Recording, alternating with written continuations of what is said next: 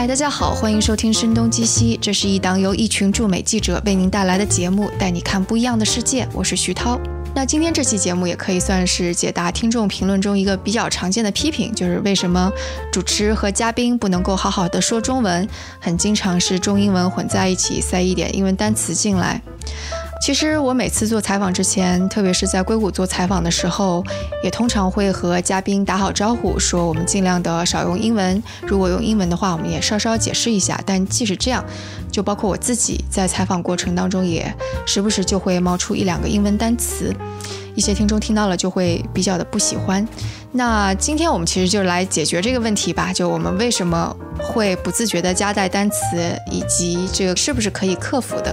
那今天跟我在一起来解读这个的呢，有两位嘉宾，都是香港中文大学语言学的在读博士，一位是 Ricky，主要研究兴趣是双语儿童语言习得以及读写能力发展。Hello Ricky，跟大家打个招呼吧。Hello，徐老师。Hello，大家好。然后另外一位是 Emily，她的研究领域是神经语言学，课题是探索成人在新的语言习得过程当中发生的大脑变化。Hello，Emily。Hello，大家好。我们先来说一下，就是这个说话当中说着说着就把英文给夹杂进去了，这个在语言学上会是怎么称呼？这个在语言学上我们会称之为 code switching，或者是 language switching。然后，然后 这个时候听众就疯了，说马上就夹杂了一个英文进来。哦，对，这个我们叫 Ricky，Ricky 知道中文是什么？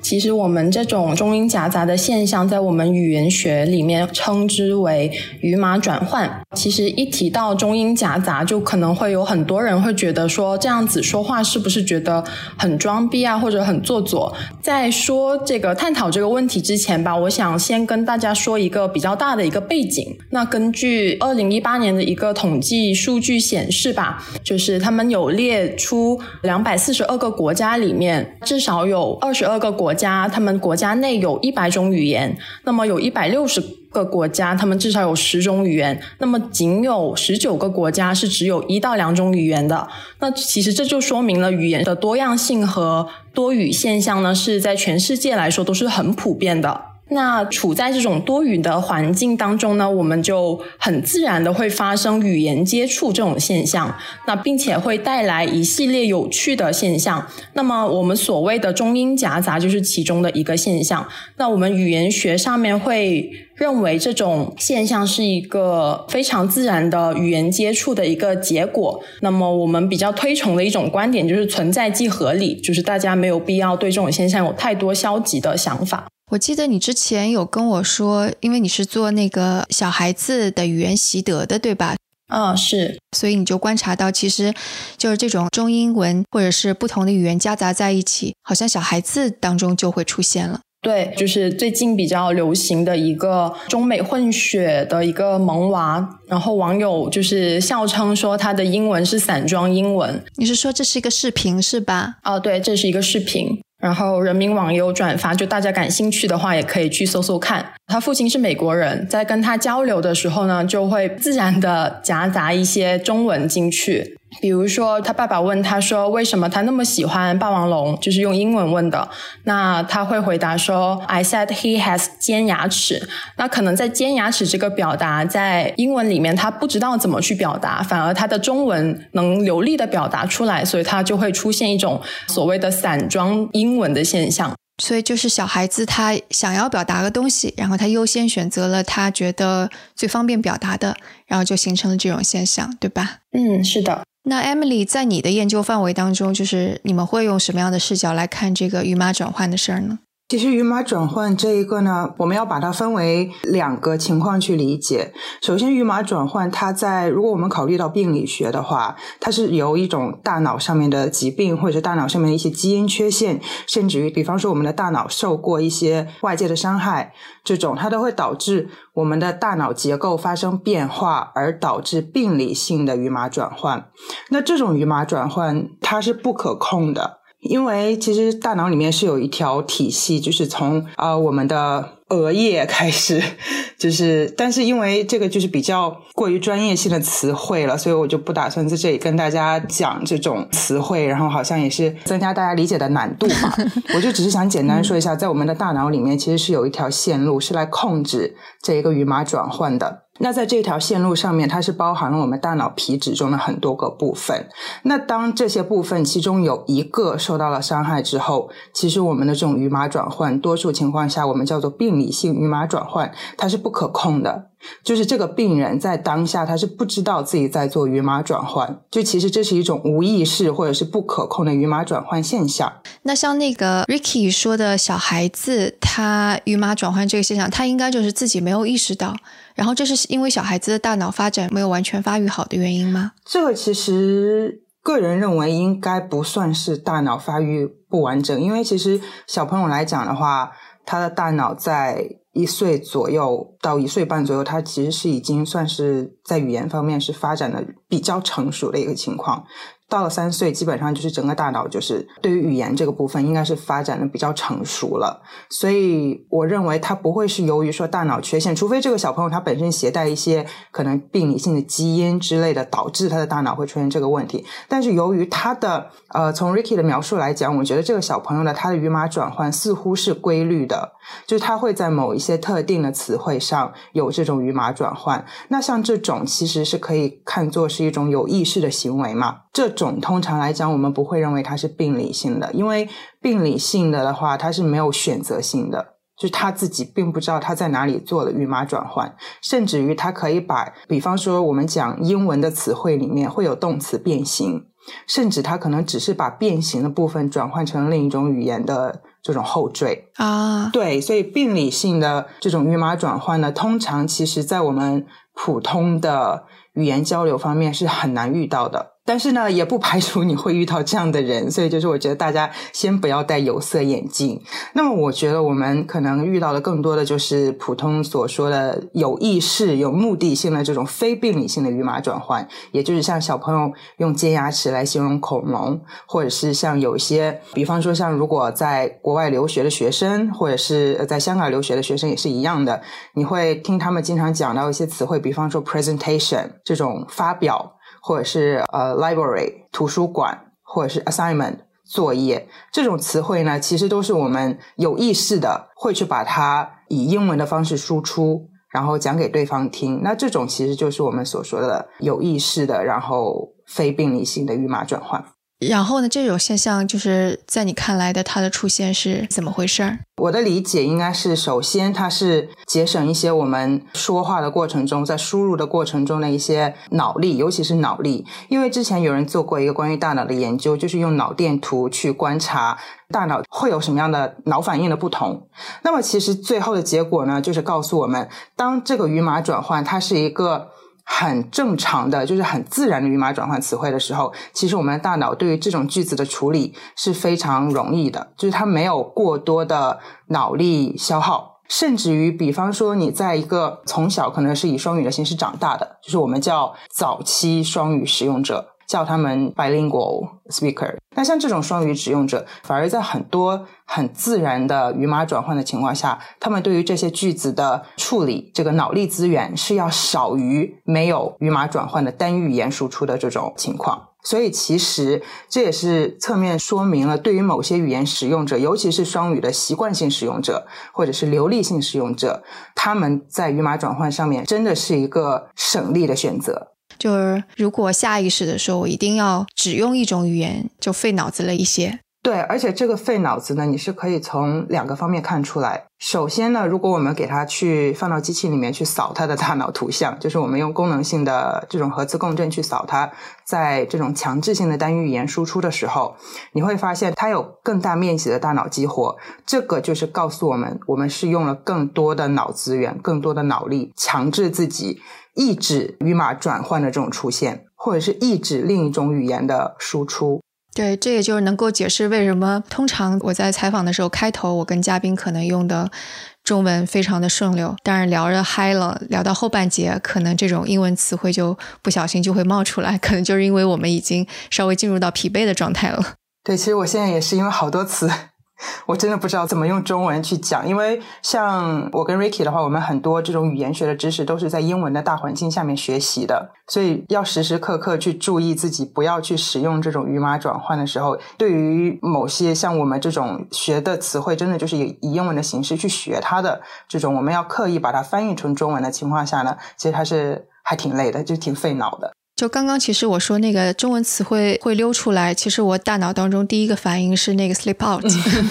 是这个词汇。对，但是我后来一想，哎，我用了英文词汇，然后就是嗯，应该用溜出来这个汉语表达会比较好一点。然后另外一个例子是，其实前几个月我每个周六会有一个小范围的 presentation。后来我就要用中文做一个类似于写一个什么东西，我就不能够用 presentation 这个词语。我当时就在想，我究竟应该怎么去说？我每个周六都要做一个 presentation，这个我就没有找到一个特别好的词汇。就我既不能说我每个周六都要开一个会，我也不能够说我每个周六都要做一个演讲，演讲就太正式了。然后我就说我每个周六都要做一个小的陈述。然后就用了“小的陈述”这个词语，但依然觉得好像有点怪怪的，是吧？嗯，其实这种情况可能我们语言跟语言之间会有一些这种隔断，就比方说有一些词汇在某一个语言里面传递的意思，这个意思是在另外一个语言里面可能比较少见，甚至于不存在的。尤其是我们中文有很多词，或者是方言里面有很多词，其实你是没有办法把它翻译成普通话去理解的。到这种情况下，我觉得。这种语码转换其实是挺必要的吧？我觉得它不仅仅只是说就是省力或者怎么样，它甚至于可以说在这种语言沟通的环境下面，它是很必要存在的一个现象。香港是不是这种现象会更加常见一些？毕竟它算是一个呃历史悠久的殖民地，可能几种文化混在一起，语言也混在一起。嗯，是的，其实因为在一些文化里面，语码转换其实是不被支持的。那么，但是在香港的家庭里面，其实中英夹杂是一个非常普遍的事情。就不仅是比较年老一点的长辈啊，或者是中年人，或者是现在的年轻人，其实他们语码转换都是非常多的。一个是因为香港现在推行的一个语言政策呢，是两文三语，也就是粤语、英语和普通话。那在香港现在来说，使用粤语和英语的频率。率会相对于高一些。我们刚刚说到儿童的这个语码转换呢，那他们其实不是就是非常随机的出现的。经过我们的一些语料库的研究呢，我们发现说，其实双语儿童他们的语码转换的频率呢，其实是和家长的语言输入是息息相关的。也就是说，他们家长的语码转换的频率更高的话，他们的小朋友很有可能出现语码转换的频率也会高。而且，双语儿童其实我们很难找到就是一个完全。平衡的一个双语能力，就是他们的语言输入一般都是不均等的。那通常就会出现有呃一个小朋友可能会有一种比较更有优势的语言，然后另外一种是我们说它是弱势语言。那我们就发现他们在说弱势语言的时候呢，出现语码转换的情况会更多。在香港这个环境来说，有一些比较有趣的现象吧，就像刚刚 Emily 有提到说，在语码转换中，可能我们更多转换的是一些实词，也就是说，比如像一些名词啊、动词、形容词之类的。双语儿童在一些英语的语境下面，他们夹杂很多的句末语气词，就会把广东话里面的一些句末语气词，然后带到英文里面来。哎，举个例子呢？比如说，就是呃，他们可能要玩完一些玩具之后，他妈妈说，就是你现在要整理啦，然后那个小朋友就会说 “you tidy up 啦”，就有点像就是新加坡人讲英语。OK，就是他们会非常频繁的使用一些句末语气词去表达他们的情感。嗯，哎，我觉得这个可以理解，因为就是可能在香港的这个环境当中，英文可能是更加正式一点的语言，官方语言或者是学校里的语言，而讲粤语的话，可能更多的。是在家庭中，更多的是情感交流。那他要用到正式的词汇，可能的确用英文是更加容易想到的。但是要表达情感的时候，可能是家庭中那种的用的语言会更加占主导地位。我猜哈，我不知道是不是你们也会有学术上的一些研究。对，就刚刚我们提到的一些句末语气词，其实它是一个非常表达情感的一个非常强烈的一个标记。那除了这些句末语气词之外呢，一些双语儿童其实他们也会有自己的一些创新，就比如说把一些粤语的一些结构用在英文上面。比如说我们有这种我们叫 A not A structure，就比如说啊是不是好不好在中文里面这种结构，然后他们夹杂到英文词汇里面，他就会说。雷 h a m happy 啊，就是你开不开心啊？我就把 happy 都已经给拆开了。对，happy 都可以拆开。然后他们也会用一些广东话里面的一些体标记，也就是我们说的，就是关于时态的一些标记。比如说，呃，顶改吞着，就是这个着，就是相当于普通话的了的意思，就是做过了什么的意思。他们也会把这些结合在一起。按照广东话或者英语的语法来说，这些都是合乎语法的一些创新。感觉好像可能就的确，我们现在不知道普通话当中哪些，说不定也是之前五胡乱华呀、民族交融的时候出来的一些新的词汇，但我们现在已经把它接受了。其实也是语码转化出来的，有这种可能性。是有的，其实如果真的去找的话，就会发现每个语言里面其实都会多少有一些外来词嘛。呃，这种外来词其实可能 long time no see。对，这种就是我们中文博大精深的汉语对英文的 影响。对，好久不见，然后直接英文当中就 long time no see。对啊，然后现在就是。英语是母语使用者的人也会，或是开玩笑，或者真正就是认真的跟你讲这个哦，long time no see Emily，然后你就会觉得哇哦，我好为我的语言感到自豪。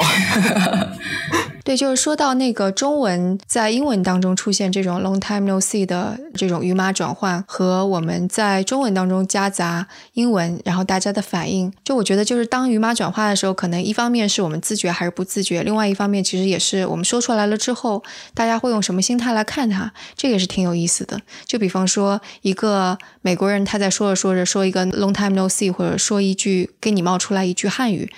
你不会觉得好装，但是当你说话的时候，说着说着就变成了一个英语，可能大家就会认为，哎，你是不是很装？所以这个你们会有一些什么研究吗？这个研究倒是我没怎么太读过这个方面，因为它可能是比较社会学或者说社会语言学的方向。但是如果就我个人的生活来讲，我会觉得，首先这个跟受众是有关系的，因为我是作为一个中文母语使用者去听别人在讲中文的过程中夹杂英文，那这种情况下，可能我就会觉得你是要凸显你会讲别的语言还是怎样。那如果相反这个环境，比方说我现在是一个讲英文的人。然后我是一个英语的母语使用者，然后我的同伴在讲英语的过程中给我扔出来一个法语的话，可能我会有同样的心情，就是觉得怎样？你是欺负我不会讲法语吗？爆出来个法语，对，就是这种情况。然后如果像是比方说两个语言我都不是母语使用者，因为在我自己的生活环境下，我的男朋友他是韩国人，所以其实我们俩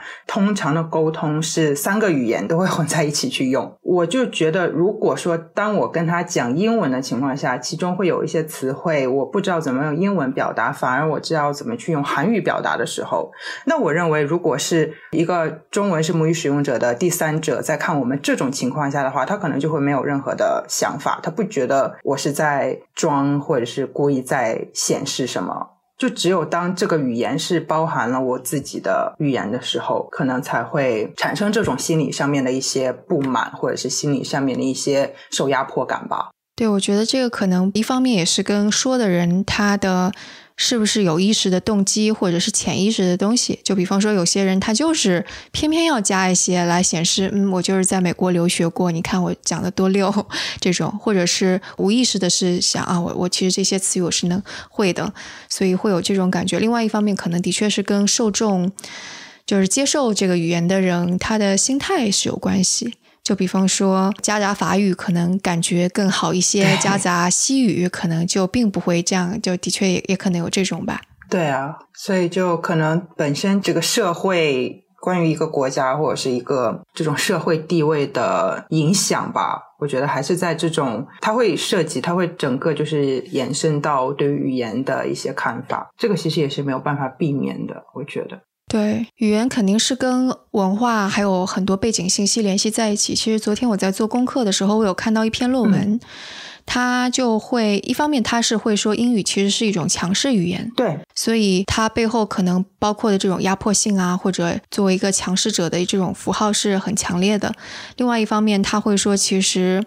大家对各种语言的这种情感是非常微妙的。这篇论文当中有很大一部分是在说中国的华人在美国，他们对各种语言的态度是怎么样。我猜想他们的样本量应该是就是新移民居多，所以我看到他们会认为听到 Mandarin，也就是中国官方的这个普通话，会觉得非常的亲切。然后也会觉得中文的语言是非常有用的，但是说到广东话，他给的亲切度就比较的少，然后并不觉得广东话有用。然后说到潮汕话或者是福建话，就会有一个比较负面的印象。所以，我我猜想这是因为中国新移民对于老移民有着一些固有的印象。在说到英文的时候，就给出的印象不那么亲切，但是印象是很正面的，然后非常的有用，是肯定是超过普通话的有用。看到它这个各种维度的划分的时候，我觉得哦，的确很有意思。就语言的确不仅仅是一种工具，它背后所蕴含的情感呀、情绪啊、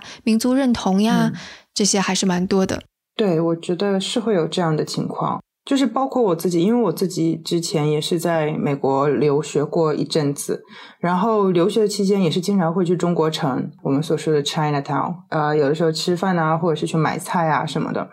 然后去了之后呢，如果呃，因为中国城里面，其实如果大家有去看过，就知道那边多数都是福建或者是广东过去的一些老移民，或者是通常都是一代移民这样子。然后去了之后呢，像我们这种不讲广东话就只会讲普通话的新的留学生去了之后呢，在那边买菜什么的，通常人家听我们就是跟他讲普通话的话，那些老板其实是会多多少少有些觉得不喜欢，是吗？不知道，我我并不觉得是抵触的情绪，但是我觉得他对于他不熟悉的语言吧，可能就不是说身份上，身份上面，我觉得我们也不好去这种做什么比较，或者是做什么 judgment 这种歧视啊，判这种判评判之类的。对对，你可以体会到他在跟你交流的时候，这种误会吧，或者是这种互相对对方都会有一些距离感，然后这种距离感呢，久而久之，可能就会变成一种。情绪上面的一些变化吧，可能是会有这种情况的出现。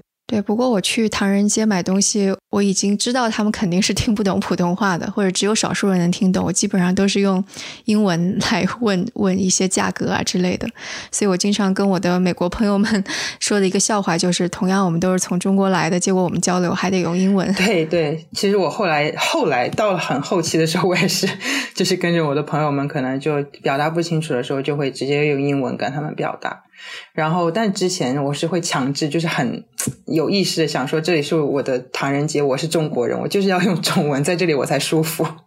然后后来就发现，还是给双方都造成一定程度上的不便吧。但我觉得，其实作为老一代移民的话，他们这种生活模式也蛮辛苦的。哎，不过这个真的跟环境有关系。在湾区这个地方，旧金山可能老移民更加多一些，然后并且新移民少一些，而且可能就是其他种族，白人啊、黑人啊或者蜥蜴也会比新的华人移民更多一些。但是在南湾这个地方就不太一样，就很多很多的中国新的移民，包括印度裔，你几乎就看到老移民其实蛮少的，甚至其他族裔可能也会稍微少一点。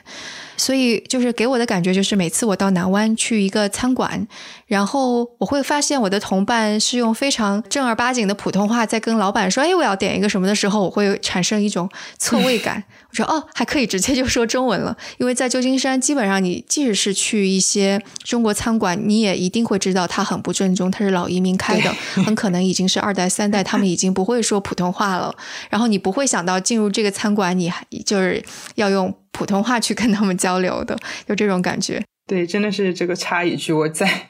旧金山吃了一次，带我爸妈当时去那边就是游览的时候，然后带他们去唐人街的一家中餐店吃饭，吃完饭出来，我爸妈觉得 简直整个人都不好了，完全不是那个味儿，非常难过。对，稍微拉回来一点，因为在做这个功课的时候，其实我也翻了一下知乎，就关于这个也有很多人讨论。我看到有一个其实说的也是给我提供了另外一个视角。他说，在中文当中夹杂英文的人，你们不要找理由。他说，我是一个从小在日本长大，所以就日本其实相当于是他的母语吧，可以这么说。他说，但是我跟你们说话的时候，我不会动不动就在里边夹杂一个日语。不，后来我一想，卡哇伊呢，这个也算是日语吧。他说，或者就是，如果你是一个非常流利的，类似于学第二外语的学生，嗯，想象一下，你是学西语或者德语，你也不会跟你的朋友说着说着就冒出来一个德语或者一个法语或者一个西语。我一想，好像也有道理，对吧？我觉得这种情况是，就是你的受众不一样，因为现在英语在中国来说还是比较普遍的，因为大家上小学一般都是要学英语的嘛，无论你是一年级开始或者三年级开始，那么我们就是会潜意识的认为，我们说的一些英文词汇，对方是能够接收并且。能理解的，但是你像刚刚徐老师说到的日文啊，或者是德文、西文，那其实这个受众是非常小的。我们其实可能随时冒出来一个不太常用的一些日文单词啊，或者是一些德语单词，那并不能起到一种沟通的效果。那其实这个语码转换是没有必要的。其实就相当于是我们在不由自主脱口而出一些话的时候，其实大脑已经经过了很多很多的运转。对，而且其实如果去观察这种语码转换的时候，你会发现它并不是发生在我跟随便的一个人身上，对不对？就你会觉得。当下在沟通的两个沟通者，他们都是对某些英文词汇有共同认知的情况下，双方才会使用这种词汇去交流。我并不会走在街上随便就跟一个人开始噼里啪啦的语码转换，因为我对这个人的语言背景是没有了解的，我不知道我说什么他听得懂，我只能选择一个大体上我认为他听得懂的语言，直接作为就是唯一的语言去沟通。可是，如果在我跟 Ricky 比方说讨论课下作业的时候，那我们就真的是语码转换就是噼里啪啦满天飞，因为我们对于那些词汇的理解是一样的，我们知道我们有共同的认知。这个其实也是一个可以区分这个人他是故意的在用语码转换凸显自己身份，还是只是把语码转换作为一个方便沟通的工具。当如果这个人跟你讲话，你认为你对他的判断是他是知道你的语言背景，可能不是一个流利的英文使用者的时候，他还在跟你噼里啪啦这种语码转换的时候，你就知道啊，这人嗯，你知道这是在干嘛了。那如果说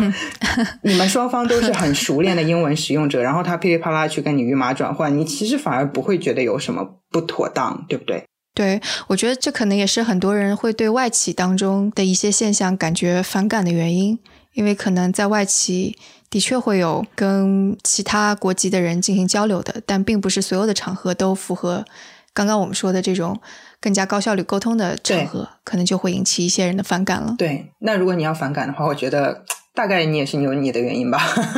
我觉得肯定是就别人说话时候的态度呀，或者他的潜意识。我觉得肯定也是被这个接收者感觉到了，嗯，对，在这个过程当中，我一直在反思我自己，我就在想，那个为什么我跟嘉宾有的时候就不由自主的就冒出来了？我觉得可能也是因为，比方说，我跟嘉宾，我们之前有过沟通，我知道他的背景，我知道这个情境，我也知道我说的一些词语，他能够知道，我差点又说 get 到，能够知道，然后他也能够。知道我肯定能够明白他在说什么，所以我们俩对话，或者就像我们现在三个人对话，其实是三个人的对话。但是我们往往有时候会聊着聊着就忽略了这个，最后会做成一个节目，是会放出来给更多的人听。但更多的人可能他们是什么样的背景，他们是不是明白某些单词，这个其实是未可知的。我觉得可能是存在这样的一个问题吧。对，我们再说一下方言吧。如果我们是就要更好的理解的话，就可能拿方言举例会更加适合，对不对？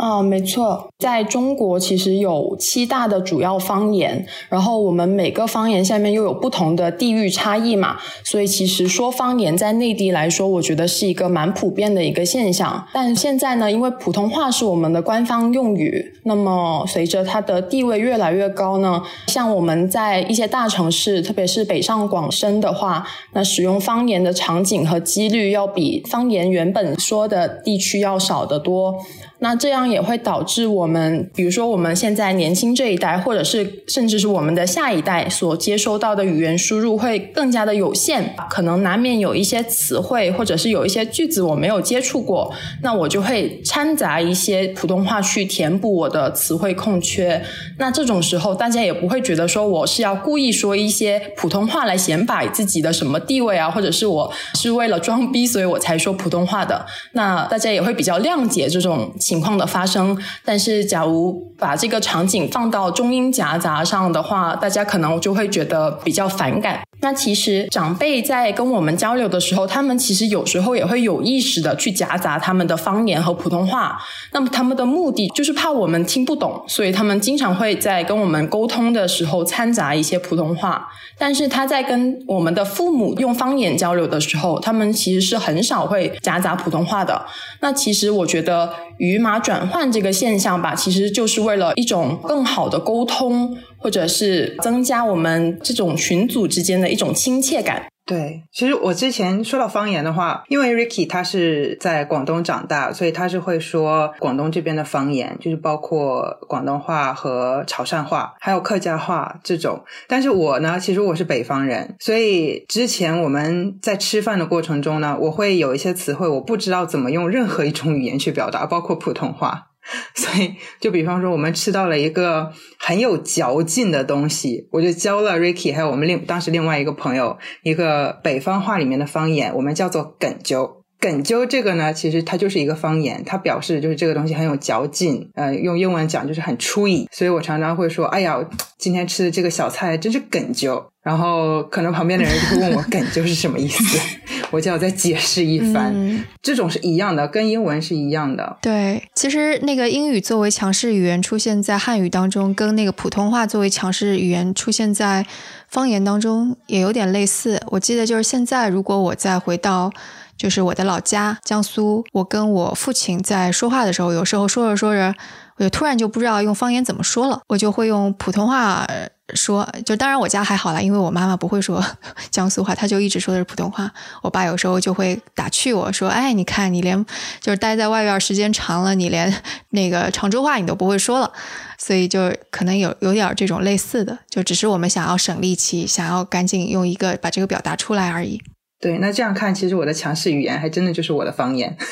就是当我不知道怎么用其他语言去表达一个意思的时候，我第一个去寻求帮助的语言肯定是我的方言。那好，那我们今天的讨论，我觉得肯定是给大家了一些新的想法。就比方说语码转化这种现象。是挺常见的，不仅在中英文的使用当中，肯定在我们的方言当中和普通话的转化当中也会出现，所以其实大家也可以多理解一下。但是作为一个真诚的沟通者，就是我们在什么样的情境需要表达出什么样的信息，我觉得其实有的时候抑制住自己一下要脱口而出某个英文单词或者是别人不熟悉的单词，就这个努力也还是要做的。所以之后在。我的任何采访当中，包括跟嘉宾的沟通当中，就我也依然会是提醒我自己，跟提醒嘉宾说，能够用中文就用中文，就少用英文，这样方便大家的理解。那今天就非常感谢 Emily 跟 Ricky 来给我们带来这些新的知识吧。对，也谢谢你们邀请我们，谢谢。